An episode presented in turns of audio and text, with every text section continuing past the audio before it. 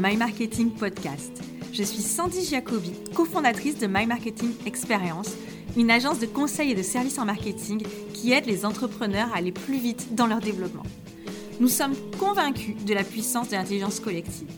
Avec My Marketing Podcast, nous partageons nos conseils, nos idées, nos meilleures pratiques et aussi pas mal de bonne humeur. Régulièrement, nous invitons des entrepreneurs et des entrepreneuses à parler de leur parcours et de leur expérience. Inspiration et motivation garantie et ça commence tout de suite. Bonjour à tous. Aujourd'hui, j'ai le plaisir d'accueillir David Brace avec nous. Euh, David est spécialiste, est un ancien publicitaire. On va dire, pour moi, c'est une personne qu'il est nécessaire de suivre si on s'intéresse aujourd'hui aux techniques marketing de pointe. Donc, merci David d'être avec nous. Euh, merci à toi. Te présente en quelques mots parce que de toute façon, on aura le plaisir de t'écouter et tu nous partageras tous tes conseils. Mais bon, globalement, David a été publicitaire pendant 23 ans, donc ça date pas d'hier. Il a euh, travaillé avec de très grandes agences comme TBWA. Il a également collaboré avec Publicis. Aujourd'hui, David se consacre à ce qu'on appelle les, à ce qu'il appelle les belles marques. Il s'est spécialisé dans tout ce qui est la marque au service des entreprises. Et aujourd'hui, il vient partager ça avec nous pour les entreprises, spécialement en B2B, puisque c'est de ça dont on parle chez My Marketing Podcast. Donc merci David d'être avec nous. J'ai envie de te poser une question euh, directement pour rentrer dans le vif du sujet. C'est déjà, est-ce que tu pourrais tout simplement euh, nous dire, quand tu entends des gens qui te disent, parce que je suis sûre que ça a dû t'arriver à, toi aussi, mais moi j'ai une marque, puisque j'ai un logo, c'est quelque chose que j'entends super souvent. J'aimerais savoir ce que tu en penses et comment tu répondrais à cette exclamation, à cette déclaration. Alors je confirme effectivement, on m'a déjà dit souvent, euh, j'ai un logo parce que j'ai donc j'ai une marque. Alors en, fait, j'ai un, nom, j'ai un nom, j'ai un logo, j'ai une marque. Voilà, c'est une grande croyance effectivement qui est très répandue. Alors c'est un peu vrai et c'est surtout un peu faux, mais je vais expliquer la, la nuance. En fait, pour moi, le logo, euh, c'est vraiment le visage de notre marque en réalité. C'est-à-dire que c'est le premier contact visuel qu'on va avoir avec elle. Euh, alors après, il y a le site web, euh, évidemment, qui est, qui est le, la deuxième vitrine entre guillemets de, de ta marque. Mais le, le logo, c'est que le signe de ralliement et c'est le signe de reconnaissance en fait des, de la tribu qu'il y a autour de toi, de tes clients. Euh, typiquement, euh, si on prend euh, certaines marques qu'on est fier d'arborer, c'est une façon en fait entre consommateurs de cette marque de se reconnaître. Et donc le logo, c'est ce fameux signe de ralliement. C'est c'est un peu les armoiries qu'on mettait, tu sais, sur la bannière au Moyen Âge pour reconnaître notre famille. Voilà, c'est ça un logo. Et donc c'est ce que j'appelle une traduction créative, hein, c'est-à-dire que c'est une, une transformation de ce qui est réellement la marque et qui est invisible en quelque chose de visible sous forme graphique. Euh, mais le travail de marque est évidemment plus profond, je l'imagine. Bah, écoute, merci parce que tu me fais une, super, euh, une superbe transition. Donc, est-ce que. Alors, j'ai bien compris, hein, le logo, et je te rejoins complètement. Le logo, finalement, c'est que la partie, on va dire, émergée, la marque, c'est ce qu'on voit, c'est ce qui va nous permettre d'être identifié. Donc, du coup, c'est juste une composante de la marque, si je comprends bien. Donc, est-ce que tu pourrais euh, nous dire qu'est-ce que c'est une marque et à quoi ça sert? Alors une marque en fait c'est euh, pour la pour la définir euh, alors on va dire de façon un peu lapidaire hein, parce qu'on pourrait faire des heures là-dessus mais pour moi c'est la réputation qui te précède et c'est le souvenir que tu laisses. Donc c'est-à-dire que c'est avant qu'on soit en contact avec tes produits, si on connaît ta marque, on a un genre d'a priori dessus. Alors espérons a priori positif, hein, c'est l'objectif. Mais c'est également la, la, la, trace émotionnelle et la trace euh, mnésique que, que, que laisse ta marque. C'est-à-dire que quand euh, j'ai été en contact, par exemple, avec euh, le service client de Peugeot, eh bien, je me fais une image de la marque Peugeot. Et ça peut paraître terrible parce qu'on se dit le service client ou le SAV, finalement, c'est après l'achat. Mais euh, est-ce qu'on veut garder un client ou est-ce qu'on veut juste lui vendre une fois? Donc voilà une, une, très bonne question à se poser. Donc la réputation qui nous précède, ça va me permettre de définir encore un petit peu plus la marque. C'est ce que les gens pensent et ce que les gens ressentent à propos de ta marque, de ton entreprise. Ça, c'est ta marque. Donc, ce que les gens pensent et ce que les gens ressentent. Donc, est-ce que est-ce que c'est pro? Est-ce que au contraire c'est, euh, on va dire, euh, un petit peu voilà inquiétant, un peu bricolé? Tu vois, une, marque finalement, ça sert à persuader. Alors tu vois, c'est persuader, mais avant, à persuader un client. Ouais. D'accord. Mais j'ai bien compris que tu inclus la notion de fidélisation dedans. C'est-à-dire que la marque, c'est pour attirer, et tu le disais, est-ce que j'ai envie de vendre une fois ou est-ce que j'ai envie de vendre plusieurs fois? Et donc la dimension de marque, c'est pas juste pour vendre une fois, il faut le mettre dans, dans le temps en fait. Exact. Alors du coup, tu merci parce que tu m'offres une, une, petite euh, une petite idée en plus là que je vais développer. Euh, parce que tu sais souvent on pose la question est-ce qu'une marque finalement ça aide à vendre? Est-ce que c'est, est-ce qu'il y a du ROI sur une marque? Parce qu'on sait qu'il y a du ROI sur du marketing. Je veux dire, tu es bien placé pour, pour savoir ça. On met un euro, on sait combien on peut, on mesure, quoi, tu vois, derrière, qu'est-ce que ça rapporte? Eh bien, moi, j'ai observé que, à force de, de, de, d'être exposé à cette question, est-ce que ça rapporte de l'argent? Euh, j'ai regardé l'impact sur les KPI de l'entreprise. Les KPI, c'est quoi? C'est quel est le taux de gens qui cliquent sur ma pub, qui s'inscrivent éventuellement sur ma page, qui demandent un rendez-vous ou qui font, euh, tu sais, qui remplissent par exemple une demande de devis. Euh, c'est le nombre de gens qui prennent rendez-vous. Ça, ce sont des, ce sont, il y a des taux à chaque fois, tu vois, entre chaque étape. Et puis il y a également un taux au niveau de la vente, c'est-à-dire combien de, je transforme de gens de prospects en clients signés et, et pourquoi pas en virement déjà effectué.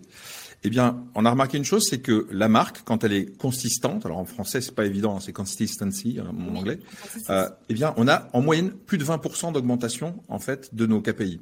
Pourquoi? Parce que imagine par exemple que tu as des vendeurs qui euh, qui closent, qui, qui finissent la vente euh, en face à face, alors que ce soit euh, dans une boutique ou que ce soit euh, en rendez-vous ou pourquoi pas en visio maintenant, puisqu'on fait ça tous très bien. Est-ce que tu penses que le closer, le vendeur, va avoir plus de travail ou moins de travail si la personne arrive avec un niveau de confiance élevé déjà dans ta marque? Si elle a déjà un niveau de désir élevé de ton produit? Bah, Tu penses bien qu'il y a moins de travail à faire, donc la vente est plus rapide et la vente est plus fluide. C'est-à-dire que quelque part, les questions ne sont pas sur quelle est la crédibilité de ta marque. Celles-là, ça y est, elles sont déjà réglées parce que la marque a fait ce boulot avant. Mais les questions deviennent sur quelle est la transaction que tu me proposes et est-ce que la valeur que tu vas me donner en échange de l'argent que je vais te donner moi est un rapport favorable pour moi en tant que consommateur. Donc, ça veut dire que si on fait bien le travail de la marque, logiquement, la vente ne demande aucun effort. Et j'ai envie de dire, même une chèvre pourrait vendre, quoi. Parce que quand tu es amoureux de la marque, enfin, moi, tu vois, pour me vendre un produit Apple, tu peux me mettre euh, un étudiant euh, qui parle à peine ma langue, j'achèterai quand même. c'est pas un problème. Donc, tu vois, la marque vend, prévend. La marque prévend, en fait. Voilà. Je, rebondis sur ce que je dis parce que pendant, euh, juste après le confinement, enfin le premier confinement, puisque maintenant il faut, il y a l'acte 1, l'acte 2, l'acte 3, mais moi je parle de l'acte 1. Donc je dirais, euh, je pense que c'était vers mai, j'avais lu une étude qui disait que en B2B, les entreprises qui avaient investi dans, qui avaient investi dans la marque s'en étaient sorties mieux que les autres pendant la crise. Est-ce que du coup, tu, toi, tu aurais une explication à ça, puisque finalement, elles ne vendent pas nécessairement quelque chose de différent. Mais alors, pourquoi euh, on a constaté que, parce que je crois que c'était dans le Harvard Business Review, mais je rechercherai ma source, mais globalement, elles s'en sortaient mieux parce qu'elles avaient une marque plus forte. Est-ce que tu saurais l'expliquer? Je dirais que tout simplement que, pour moi, la marque, tu l'as compris, c'est vraiment le facteur numéro un de la confiance. Et dans une période de crise, qu'est-ce qui est touché en premier? Qu'est-ce qui est fragilisé? La confiance. C'est-à-dire que les gens, ils ont peur de l'avenir, ils ont peur de prendre des mauvaises décisions, et en plus, le cerveau, si tu veux, euh, c'est, il a deux, euh, deux aversions. Il a une première aversion qui est l'aversion du manque, c'est-à-dire voilà, donc ça c'est la frustration qu'on connaît tous. Hein. Je veux un produit, je l'ai pas. ça c'est la frustration du manque. Mais il y a une autre aversion qui est terrible, c'est l'aversion à la déception. C'est-à-dire que quand tu achètes un produit dont tu ne, tu n'es pas rassuré par la marque, eh bien ton niveau de déception, enfin ton risque de déception est plus grand. Euh, une marque, ça sert aussi à ça. C'est-à-dire que quand tu achètes un produit Lacoste, par exemple, tu sais très bien qu'il va pas rétrécir au lavage. Euh, quand tu achètes euh, une premium allemande, tu sais qu'a priori, son niveau d'équipement, son niveau de confort, son niveau de performance va être au rendez-vous. Euh, en fait, euh, ça, ça nous relie aussi à la problématique du prix. C'est-à-dire que selon moi, il n'y a pas de prix objectif. C'est-à-dire que par exemple, à 8 euros, un produit peut être trop cher. Si quand tu l'achètes, il se casse à la première utilisation, tu vas être très très fâché d'avoir perdu 8 euros. En revanche, mettre 1500 euros, je vais dire dans mon iPad par exemple, écoute, ça fait un an que je l'ai, je suis toujours aussi amoureux de lui. Voilà, je te peux te montrer stylé, je travaille tous les jours avec et à chaque fois j'ai un petit frisson de plaisir. Donc mes 1500 euros, c'était pas cher. Tu vois Donc 8 euros, ça peut être trop cher. 1500, c'est pas cher. Donc ce que je veux dire, c'est que le prix n'a pas de rapport en fait euh, là-dedans. C'est uniquement euh, cette certitude, quand j'achète une marque ou une autre, de ne pas être déçu à la sortie. Ça, c'est vraiment le travail de la marque. Le marketing ne sait pas faire ce travail-là. C'est vraiment la dimension marque qui va augmenter, on va dire, l'addiction. Voilà, je vais utiliser ce terme-là. C'est un terme peut-être un petit peu violent pour certains de l'entendre, mais moi, mon boulot, c'est de créer de l'addiction. Je vais, prendre euh, deux ou trois exemples comme ça qui me viennent. Euh, tu vois, par exemple, si tu demandes à un technicien, un électricien, un chauffagiste ou peu importe, euh, quel outil il veut, il va te répondre FACOM. La marque FACOM, pour les ouvriers, quelque part, c'est un signe de reconnaissance entre eux. Alors tu sais, le langage populaire nous dit beaucoup de choses, mais il y a, une, citation que tu connais, c'est « on reconnaît un bon ouvrier à la qualité de ses outils ». Eh bien, pour eux, c'est exactement ça. Quand ils ont du FACOM, ils se sentent de bons professionnels. Parce qu'ils savent que FACOM ne les saura pas, que le tournevis ou la clé plate ne va pas rouiller, ne va pas se tordre, ne va pas... une fois qu'ils ont leur trousse Facom, ils l'ont pour la vie. Donc voilà, une marque qui est 100% B2B, hein, enfin on peut acheter du Facom pour bricoler le week-end, mais enfin c'est quand même les pros qui s'en servent, eh bien c'est un signe de reconnaissance et c'est un signe de... Enfin pour eux, c'est une la certitude, je, vais, je vais utiliser ce mot-là, c'est la certitude d'avoir des outils qui ne les lâcheront pas. Donc c'est une meilleure productivité, c'est une meilleure, euh, enfin bref, tous les paramètres, on va dire, qui concourent à la qualité et au confort de leur travail, Facom y répond. Donc à partir de là, si tu veux, quand tu es une autre marque d'outillage, bah, tu as intérêt de t'accrocher parce que Facom va de toute façon truster le marché. C'est-à-dire que si tu veux rentrer là-dedans et prendre la place de Facom, tu vas ramer quelques années. Voilà, parce que Facom a fait le job.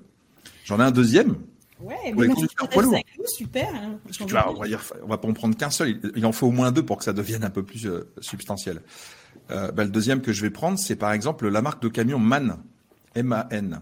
eh bien, les chauffeurs poids lourds, quand ils ont un MAN, c'est les aristos de la route. Voilà. Chez, chez les conducteurs poids lourds, il y a plein de marques qui sont plus ou moins prestigieuses, mais quand ils ont un MAN, ils ont l'impression que leur patron les a récompensés. Donc ça peut paraître assez dingue, mais pour avoir travaillé pour cette marque, bah vraiment, les conducteurs qui conduisent, qui sont au volant, se, se sentent comme des aristocrates de la route qui se sont valorisés en fait. Hein, ah mais complètement. Et c'est une espèce de fierté parce que c'est le camion qui a la classe, quoi, pour faire simple. Et puis bon, je citais beaucoup Apple, mais Apple en fait c'est ce qui a fait le décollage de cette marque vraiment, parce qu'elle a existé longtemps sans être, en étant un peu confidentielle. Mais ce qui fait qu'elle a décollé, c'est le jour. Et alors là, c'est plus du positionnement, peut-être qu'on va en parler un petit peu. Mais c'est le jour où Steve Jobs a dit, ok, on va être la marque qui est dédiée aux professionnels des métiers de la création ils ont fait de la pub en disant les musiciens utilisent Apple, les graphistes utilisent Apple, les designers utilisent Apple. Et c'est pour ça que c'est devenu cool et branché en fait. Parce que les autres professionnels qui étaient peut-être moins cool et branchés, ils ont envie d'être cool et branchés comme des musiciens. Exactement. Voilà. Donc voilà l'illustration du positionnement et voilà l'illustration de ce qu'est une marque, même en B2B. Au départ, Apple, à cartonner en se positionnant en marque B2B en fait. Ça peut, on peut, on l'a oublié peut-être un petit peu. Je pense qu'on l'a oublié, mais c'est très important de le rappeler et c'est surtout super intéressant. du coup, je suis pas créative et je suis pas cool parce que je suis pas Apple. T'es cool quand même. alors t'es pas Apple. alors, alors je sais pas si je vais te parler encore. bah, merci, merci pour ces exemples parce qu'ils sont vraiment, ils sont vraiment très parlants. Et du coup, bah, je vais enchaîner euh, parce que tu m'as fait, euh, bah, tu m'as fait une belle transition, notamment en parlant de positionnement. Mhm. Tu dis que tu, quand tu parles de l'ADN de la marque, donc c'est un terme qu'on a tendance à, à, à, entendre, mais pour toi, l'ADN, euh, tu dis que c'est l'authentique différence naturelle. Je trouve ça super intéressant et euh, j'aurais voulu que tu nous expliques un petit peu qu'est-ce que tu entends par authentique différence naturelle. Ah, ça c'est génial, j'adore cette question. Alors effectivement, moi ADN, j'ai détourné le, le sens de, de, du terme ADN. Je sais même plus d'ailleurs exactement ce que ça veut dire euh, scientifiquement parlant, parce que c'est tellement devenu mon truc. Alors, alors l'ADN, en fait, euh, je vais déjà le, le, définir de façon globale dans ma vision, euh, effectivement, dans du, du, positionnement de la marque. Euh, donc l'ADN, c'est c'est une chaîne en fait de chromosomes qui sont assemblés d'une certaine façon. D'accord? C'est-à-dire que toi et moi, on a le même ADN, mais on a une organisation de nos chromosomes qui font que toi, tu es une femme, que je suis un homme, que je suis grand ou pas, enfin, tu vois, les couleurs de cheveux, les couleurs des yeux et compagnie. Donc, c'est une question d'assemblage. Et pour moi, l'ADN d'une marque, ce sont les éléments qui vont créer, en fait, son identité unique sur le marché. Donc, l'ADN, euh, ça revient finalement, quand tu définis ton ADN, à t'attribuer et à revendiquer légitimement et naturellement une place unique sur le marché. Et quand je dis une place unique sur le marché, parce que là je parle un peu corporate, je vais être un peu moins corporate, une place unique dans la tête et dans le cœur des gens. On oublie, tu vois, souvent que le on parle du marché comme ça de façon un peu abstraite. Le marché, ça se définit très clairement. C'est l'ensemble des gens qui sont prêts à échanger de l'argent contre ce que tu proposes. C'est ça le marché. Donc, faut pas oublier que ce sont des gens. Ce sont des gens. Donc, quelle est la place que tu peux prendre dans la tête et dans le cœur des gens? Ça, c'est un positionnement, presque au sens GPS. Dans l'océan de l'offre, où est-ce que tu te situes? Si on prend les marques de voitures, si on prend les chaînes de télé, si on prend les compagnies aériennes, on peut toutes les placer à des endroits qui sont spécifiques. C'est-à-dire que si tu prends par exemple, je vais faire très très simple, trois grosses euh, premium allemandes, Mercedes, BMW et Audi, eh bien si tu prends chez eux le haut de gamme avec des voitures à 150 000 euros, tu as les mêmes performances, tu as la même qualité, tu as tout pareil. Alors qu'est-ce qui fait la différence? Qu'est-ce qui fait que tu as des gens qui ne veulent pas entendre parler d'une Audi et qui veulent absolument de Mercedes, ou que d'autres sont fidèles à BMW? Eh bien, c'est justement les éléments de l'ADN. Et pourtant, tu vois, on a des choses qui ont l'air d'être les mêmes produits. Et pourtant, on ne confondrait pas les marques. Donc ça, c'est le boulot du positionnement. Le positionnement, c'est l'étape qui vient justement avant la marque. C'est la fondation de la marque. C'est Virginie qui m'a donné une leçon de positionnement géniale en fait. Donc Virginie, c'est ma femme. En fait, euh, au marché où on va, comme dans tous les marchés, euh, il y a euh, deux poissonniers, mais l'un à côté de l'autre. Tu sais, leurs étals se touchent. Donc les gars travaillent là. Et en fait, je parle avec Virginie, je dis mais pourquoi tu choisis celui-là et pas l'autre? Parce que c'est vrai, elle fait la queue à celui-là, alors que l'autre, il y a beaucoup moins de monde. Je me dis tiens, c'est bizarre, donc je, pose la question et elle me dit bah écoute, celui où je vais, c'est euh, du poisson local et c'est tu vois c'est pour la cuisine quotidienne en fait des Catalans quoi. Ils viennent ils viennent ici. Je fais d'accord. Et l'autre, elle me dit ah ben l'autre c'est des poissons qui sont un peu plus haut de gamme, un peu plus rares. Euh, et en fait euh, c'est plutôt pour les pour les occasions festives. Waouh Je c'est génial. Voilà le positionnement. Et donc, je vais revenir sur l'ADN. Comme ça, on va mettre les choses dans les cases, hein, comme pour que ce soit très pédagogique. Donc, l'ADN, euh, c'est formulé, euh, selon moi, par trois choses plus une, hein, parce que c'est un framework qu'on utilise, une espèce de canevas pour, travailler l'ADN de notre marque. La première chose, c'est la ressource. Quelle est la ressource qui est une, on va dire, un avantage concurrentiel que tu offres à tes clients? Pour toi, c'est le marketing. C'est même des, stratégies marketing. Ensuite, quel est le style? Le style, c'est quelle est la particularité, on pourrait dire l'adjectif qui va qualifier ta ressource. Et ensuite, quelle est la cible que tu vas servir Qui sont les gens qui sont les plus, qui vont tirer le plus de profit euh, de ce que tu proposes. Donc ressources, style, cible. Et j'ai mis un petit plus 1. Et le plus 1, c'est quelle est ta touche de magie. C'est-à-dire quelle est ta façon particulière, ta petite cerise sur le gâteau qui fait que d'un seul coup, ta recette va être incomparable. Tu sais, c'est le petit tour de main du cuistot qui rajoute un petit ingrédient secret et qui fait que d'un seul coup, son morito devient magique. Tu connais le morito du restaurant national à Barcelone Tu vois de quoi je parle Absolument. et donc, on va reprendre l'exemple de nos poissonniers. Donc, dans le premier cas, la ressource, c'est le poisson. D'accord? Ils vendent du poisson. Voilà. Le poisson euh, du, de l'étal d'à côté, c'est du poisson noble. C'est que des poissons nobles. D'accord? Alors que celui où va Virginie pour notre quotidien, c'est du poisson local. Ensuite, euh, quelle est la cible? Eh bien, c'est pour des hôtes des moments festifs. C'est-à-dire que celui, le poissonnier d'à côté vend du poisson noble pour les gens qui invitent souvent ou qui font des repas de famille à l'occasion, à des occasions festives. D'accord? Et le, le, celui où on va nous, c'est du poisson local pour des familles catalanes. Donc c'est pas les mêmes poissons, c'est pas les mêmes prix et c'est pas les mêmes clients. Et donc, quelle est la touche de magie? Parce que ça, c'est le petit truc. Alors, la touche de magie, pour ceux qui font un peu marketing ou de, de, de matière de branding, c'est aussi la raison to believe, la raison de croire, le petit truc qui fait la différence. Eh bien, dans le premier, dans le premier cas, son poisson noble, la touche de magie, c'est que c'est uniquement du poisson sauvage. Il ne prend aucun poisson d'élevage. Est-ce que tu es d'accord pour dire, tu vois, je vois ta réaction physique d'ailleurs, tu as les yeux qui sont tu, tu, percutes, tu vois, c'est que c'est du poisson noble, et oui, mais lui, c'est uniquement du poisson sauvage tu vois bien que ça te donne plus envie de l'acheter que si c'était du poisson d'élevage. C'est la petite touche de magie qui fait toute la diff. Et donc, notre ami là qui nous fait du poisson local, c'est quoi la touche de magie? Bah, c'est très simple. Alors d'ailleurs, il fait du storytelling, c'est assez génial. Mais c'est du poisson frais. Pourquoi C'est enfin, c'est même hyper frais. Pourquoi? Parce que c'est son frère qui pêche la nuit et lui, au petit matin, il récupère le poisson de la pêche de la nuit et il te le vend tout de suite. Donc c'est le circuit le plus court du monde. C'est pêché au large de Barcelone et c'est vendu le matin. Et donc, il fait le storytelling. Je vends le poisson que mon frère a pêché cette nuit. Ce qui fait qu'il n'a pas toujours tout, en fait. Il ouvre son congélo, il te dit, bah, aujourd'hui, j'ai ça. Aujourd'hui, j'ai ça. Aujourd'hui, j'ai ça. Donc, tu vois, il y a une petite touche de magie qui fait que tu vas créer un lien affectif avec l'un ou avec l'autre. Et même, pourquoi pas les deux. Mais en fonction du moment de ta consommation, par exemple, tu fais effectivement ton repas de Noël, bah, tu vas peut-être aller dans le poissonnier d'à côté ce coup-là. Et c'est exactement ce qu'on a fait. Voilà. Ah, merci. Ah, c'est, j'adore cet exemple parce que du coup, euh, on le comprend tous. Je pense que c'est vraiment très très simple. On peut pas faire plus simple.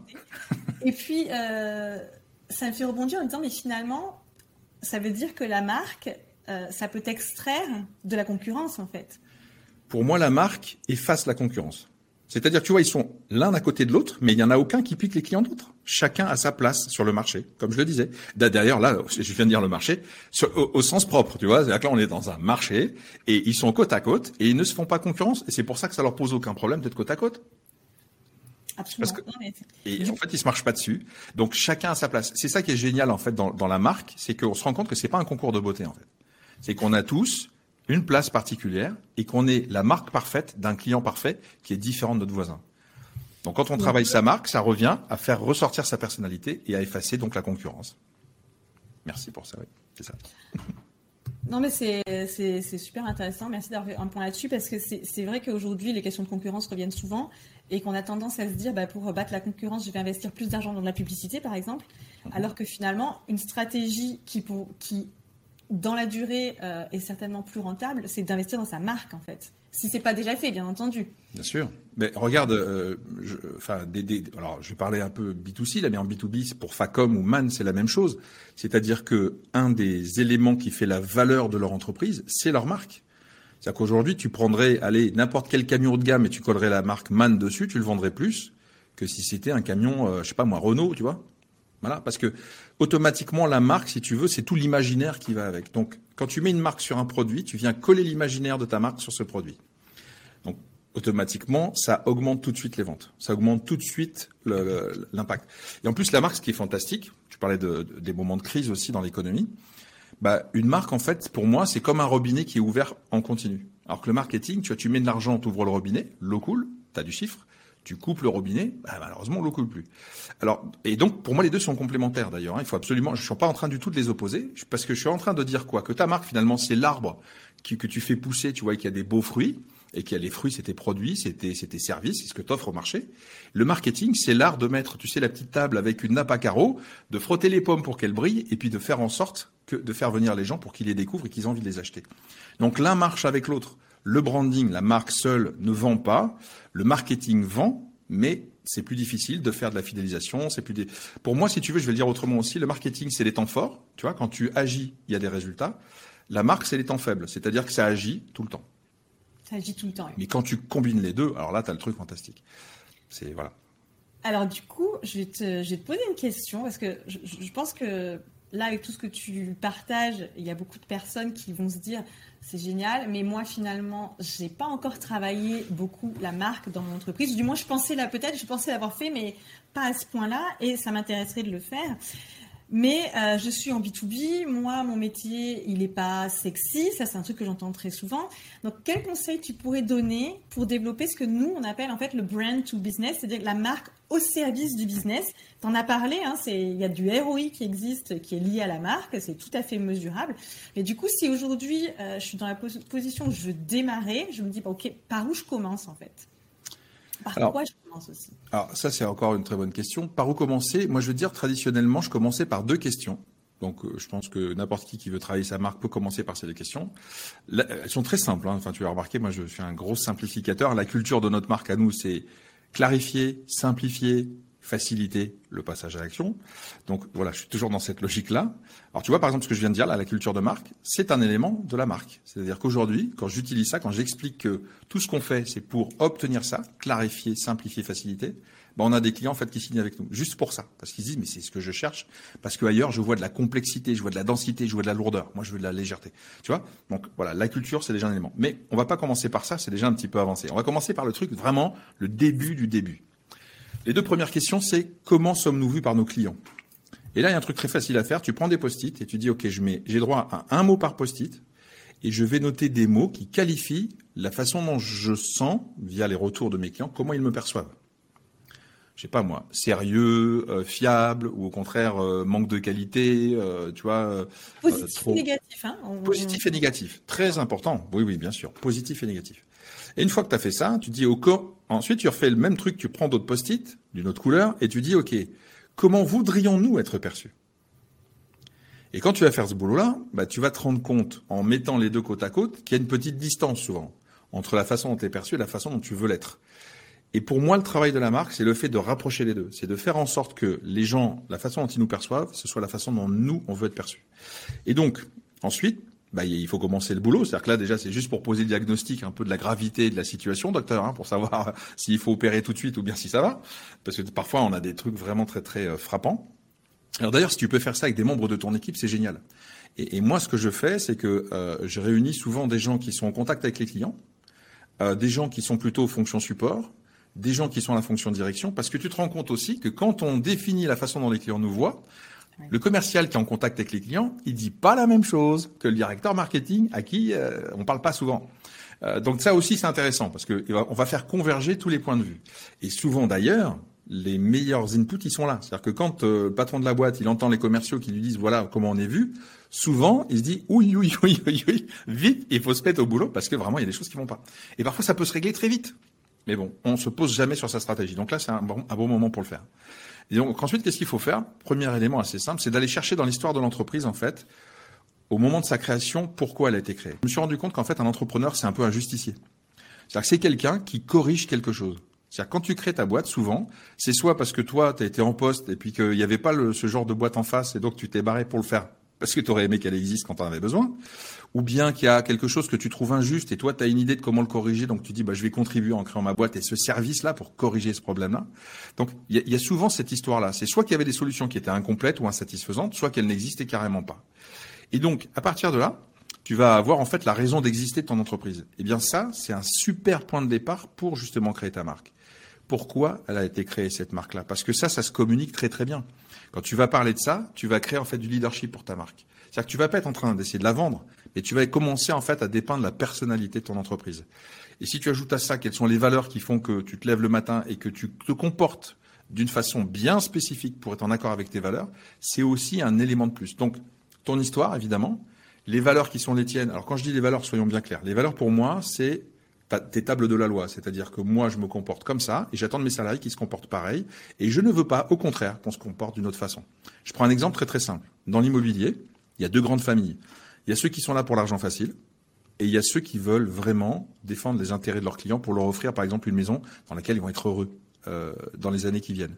Tu vois bien que là, ce sont des systèmes de valeurs totalement différents, mais les valeurs n'ont d'intérêt pour les clients que si elles sont euh, incarnées par des comportements qui sont cohérents avec ces valeurs. C'est ce qu'on appelle la vertu de l'entreprise, la cohérence entre nos comportements et nos valeurs affichées. S'il y a une différence pour les clients entre les valeurs qui sont affichées, par exemple, nous, on est une marque fiable, et puis que tu rends systématiquement, par exemple, ton travail avec deux jours de retard, les clients resteront pas et ils seront déçus. Et j'ai parlé de la version la déception. Voilà. Parfois, on fait beaucoup d'efforts, mais beaucoup d'argent dans le marketing, par exemple, ou dans la com pour faire venir des clients. Et puis, pour des petits défauts comme ça, de manque d'alignement, tu vois, entre le comportement et les valeurs affichées, eh bien, on les perd. Donc, on jette de l'argent par la fenêtre. Un peu bêtement, ce serait tellement facile à corriger. Mais pour ça, il faut, un, prendre conscience et deux, mettre de la valeur dessus. Se dire, ça, c'est vraiment un outil de fidélisation, un outil de, de facilitation de la vente, un outil même qui peut nous permettre d'augmenter nos prix. Parce qu'avec une bonne marque, on peut vendre plus cher que ses concurrents sans aucun problème. Je pense que ça, ça intéressera beaucoup les gens, les gens qui nous écoutent. Merci beaucoup. Donc, si je, si je résume, il y a, euh, les il y a comment on est, le travail sur comment on est perçu, comment on veut être perçu. Mhm. Ensuite, l'histoire, pourquoi. Pourquoi on, pourquoi on a créé cette entreprise donc le pourquoi, c'est le why hein, finalement, dont on entend souvent parler, euh, qui est avec le, livre notamment de Simon Sinek, et c'est super bien de le rappeler parce que c'est un travail qui est difficile, mais qui est euh, qui est fondamental. Hmm. Fondamental. Et après, tu nous as cité un dernier qui était les valeurs et donc les, comportements qui vont être directement l'illustration des valeurs qu'on affiche. Donc, ça, c'est très très important. Un petit récap hein, de toute façon parce que c'est super précieux ce que tu partages. je, peux, je peux te donner un ou deux exemples peut-être parce que la théorie c'est bien, mais souvent, enfin moi j'aime bien les exemples, ça, m'aide à comprendre. Donc, et on m'a dit que ça aidait à comprendre aussi. Euh, si, si, tu prends la marque Virgin par exemple, elle a été créée par Bronson, donc la marque Virgin, euh, tu sais, hein, concurrente de la, ex-concurrente de l'ex Fnac. J'ai l'impression que tout ce monde a un peu disparu. Euh, ils ont été, il a, il a créé ça pourquoi? Parce qu'il voulait rendre les produits culturels accessibles au plus grand nombre. C'est-à-dire qu'il s'est dit, c'est pas normal que les, on trouve les disques que chez les disquaires, dans des petits coins, euh, peut-être pas dans ta ville et compagnie. Il a voulu en fait euh, utiliser finalement les, systèmes de la grande distribution pour que tout le monde ait accès à la musique, aux livres, donc les produits culturels. Donc tu vois, quand tu as une raison de, de, créer ton entreprise qui est aussi forte que ça, eh bien tu deviens une marque mondialement connue et cool, parce que tu montres l'engagement à servir en fait tes clients. T'es pas là pour faire de l'argent, tu es là pour leur amener des produits culturels à des prix accessibles. Parce qu'il s'est dit, je vais jouer sur la distrie, sur la masse, donc je vais pouvoir baisser les prix, je vais négocier, et ensuite, derrière, je vais offrir ces produits-là.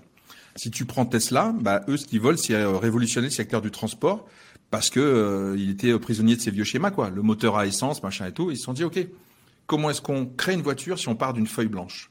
Parce qu'aujourd'hui, ce qui est assez amusant, si tu prends une Tesla, c'est une espèce de gros iPad avec des roues, en fait. Hein. Alors que si tu prends les voitures des constructeurs électriques, ils ont juste remplacé le moteur électrique par un moteur, euh, pardon, le moteur essence par des moteurs électriques. Je te confirme, je suis monté dans une Tesla récemment et c'est exactement ça. C'est pas du tout la même chose. C'est pas une voiture. C'est incroyable. Hein, ouais. Voilà, donc voilà Tesla. Donc si tu prends Arte, bah, qu'est-ce qu'ils ont fait? Arte, la chaîne de télé, bah, ils, ils, sont, ils ont été créés pour amener la culture en fait dans un média qui en montrait pas beaucoup, tu vois. Donc pour essayer un petit peu de servir une population qui n'avait pas à la télé de réponse à ses aspirations culturelles. Donc tu vois, tu peux, tu peux regarder comme ça quelques marques assez fortes, tu vas te rendre compte qu'il y a toujours derrière une motivation euh, extrêmement profonde et communiquer sur ça, ça crée énormément d'empathie et de lien affectif avec ta cible. Bah, merci beaucoup. Moi, ce que je retiens, c'est que euh, c'est un investissement. enlever un investissement financier parce qu'évidemment, si on veut être accompagné, c'est quelque chose. moi, je, préconise d'être accompagné. Hein. Je, je, sais que toi, tu le fais. Nous euh, également, on le fait sur, sur, des, sur des entreprises en B2B. Mais au-delà de l'investissement, d'être accompagné, l'investissement personnel est essentiel. C'est pas quelque chose qui peut être fait par quelqu'un d'autre, c'est pas quelque chose qu'on peut déléguer. Moi, je voudrais vraiment faire passer ce message, c'est que euh, bah, ça vient des tripes en fait, hein. ça vient de l'intérieur, ça vient de l'intérieur de l'entreprise. Et une vraie marque, euh, bah, c'est son, son, ses fondateurs ou fondatrices, puisqu'on va faire inclusif, bien bien sûr. Euh, sont à l'origine de la réussite d'une marque.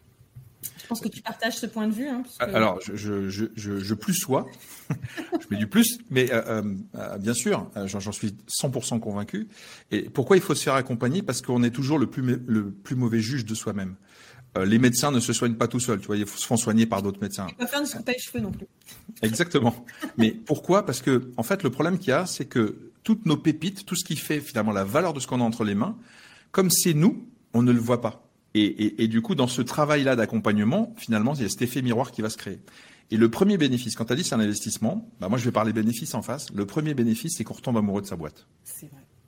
Et quand on est amoureux de sa boîte, et là d'un seul coup, on a envie d'en parler à la terre entière. Et ça, euh, évidemment, en termes d'impact sur le business, ça change tout. Enfin, on sait très bien qu'un vendeur qui est amoureux de son produit va le vendre euh, par palette. Celui qui n'y croit pas trop, bah, il va pas oser trop le pousser. Pourquoi? Parce que il, est persuadé qu'il va se prendre en face des refus. Donc, croire en son produit, être amoureux de sa boîte, bah, ça nous aide évidemment dans le business. Donc, c'est pour ça aussi que pour moi, c'est un accélérateur de marketing. Parce que ça va accélérer finalement toutes les parties. Ça va accélérer le marketing par la clarté, hein, quand on l'a dit, voilà. Je vends des poissons nobles euh, pour les occasions spéciales et le mien, il est 100% sauvage, zéro euh, élevage chez moi d'un seul coup, ton marketing, il est plus clair. Enfin, je sais pas, je pense que t'aimes quand tu as des clients qui ont un niveau de clarté comme ça. Dans général, on essaie de l'obtenir, mais après, oui. mais, mais ce que je veux dire, c'est que c'est plus confortable quand tu as ah obtenu ce niveau de clarté que quand tu l'as pas. Et si en plus eux, ils sont convaincus et que leurs commerciaux sont amoureux, bah ça veut dire que le travail de marketing qui est tien, qui est de leur ramener finalement du client potentiel, bah, il va être transformé beaucoup plus facilement par des gens qui sont enthousiastes. Donc voilà, c'est de toute façon, c'est que à somme positive à tous les compartiments finalement du parcours de vente du client. Bah, merci pour ce résumé, c'était euh, super clair et tu sais, je partage complètement. Pour nous, c'est la marque et c'est vrai qu'en B2B, on en parle peu, donc merci d'être venu euh, clarifier tout ça avec nous et apporter, on va dire, de l'eau à notre moulin. Euh, c'est vraiment une des, fondations même du marketing. Euh, on peut le dissocier du marketing, mais voilà, le marketing vient, c'est la source en fait. Hein. Pour moi, je le vois vraiment comme une source mhm. où on vient puiser, et tu l'as très justement dit, il y a les temps forts et les temps faibles. Et la marque, en fait, elle, va permettre d'être là, présente tout le temps dans l'esprit des, dans l'esprit des acheteurs potentiels. Exactement. Merci David. Je pense que là, on a ceux qui nous auront écoutés jusqu'au bout auront vraiment, vraiment beaucoup de choses. Je pense qu'il faut l'écouter plusieurs fois en fait, hein, tellement il y a de choses dans cet épisode, sincèrement. Moi, je voudrais rappeler pour ceux qui veulent te suivre, euh, où est-ce qu'on peut te voir? Alors, on peut te voir, je sais, sur LinkedIn. LinkedIn, c'est très bien. De toute façon, il y a un lien pour euh, aller faire un petit, euh, un petit quiz. mettre en description, absolument. Ah oui. Voilà. Dans la description. On va faire un petit quiz que David a fait et qui est euh, très sympa à faire, notamment, bah, c'est en, lien avec la marque. Hein, euh, Absolument. L'idée, c'est d'évaluer son pouvoir de séduction. Donc, je pense que c'est important de savoir où on en est. Et effectivement, de, dans les questions, ce que j'ai essayé de faire aussi, c'est de permettre aux gens, finalement, d'ouvrir des petits espaces de réflexion, peut-être qu'ils n'ont pas automatiquement. Donc, le, le, biais des questions, c'est surtout pour aider les gens, finalement, à, à se poser justement ces questions et peut-être derrière, à, avoir un petit temps de réflexion sur là où ils en sont et sur ce qu'ils ont envie de développer ou pas, hein, parce que évidemment, c'est un genre d'autodiagnostic. Mais derrière, il y a quand même des conseils concrets, parce qu'il y a une note à la fin et des conseils qui permettent d'avoir, euh, voilà, euh, de façon totalement gratuite, euh, des, déjà des pistes de réflexion. Et, et j'offre même un, un, petit, un petit document à télécharger qui sont les cinq piliers de la belle marque. Donc les belles marques sont celles qui font tomber leurs clients amoureux. Et puis dans ton actualité, tu sors dans quelques semaines un livre également. Absolument. On peut en parler de mots, dire Oui. Bah, écoute, très simple, la méthode s'appelle Tilt, donc le livre s'appelle Tilt évidemment. Donc Tilt, hein, c'est le bruit que fait le cerveau quand il comprend et qu'il tombe amoureux. Donc l'objectif, c'est vraiment euh, d'obtenir ça. Et le, sous-titre du livre, qui est euh, voilà complètement en ligne avec ce qu'on vient de se raconter, c'est euh, comment formuler les choses de façon à ce que les gens euh, nous fassent passer dans leur esprit d'utile, ça peut servir, à désirable, je préfère cette marque plutôt que celle d'à côté, à totalement indispensable, c'est-à-dire je ne veux qu'elle, je ne vois qu'elle et je ne vois plus les concurrents. Voilà, donc c'est un peu un livre de recettes pour, euh, pour donc il y a des exercices dedans, il y a tout ça. Euh, ça permet déjà de faire un premier travail, euh, on va dire, d'autodiagnostic et de, de, progression. Je mettrai le lien également hein, en description, comme ça euh, on aura tout pour commencer à réfléchir sur sa marque. Merci beaucoup David d'avoir été parmi nous et d'avoir partagé tout ça. Et puis à tout le monde, je vous dis à très bientôt pour un prochain épisode. Au revoir. Merci Sandy, à bientôt.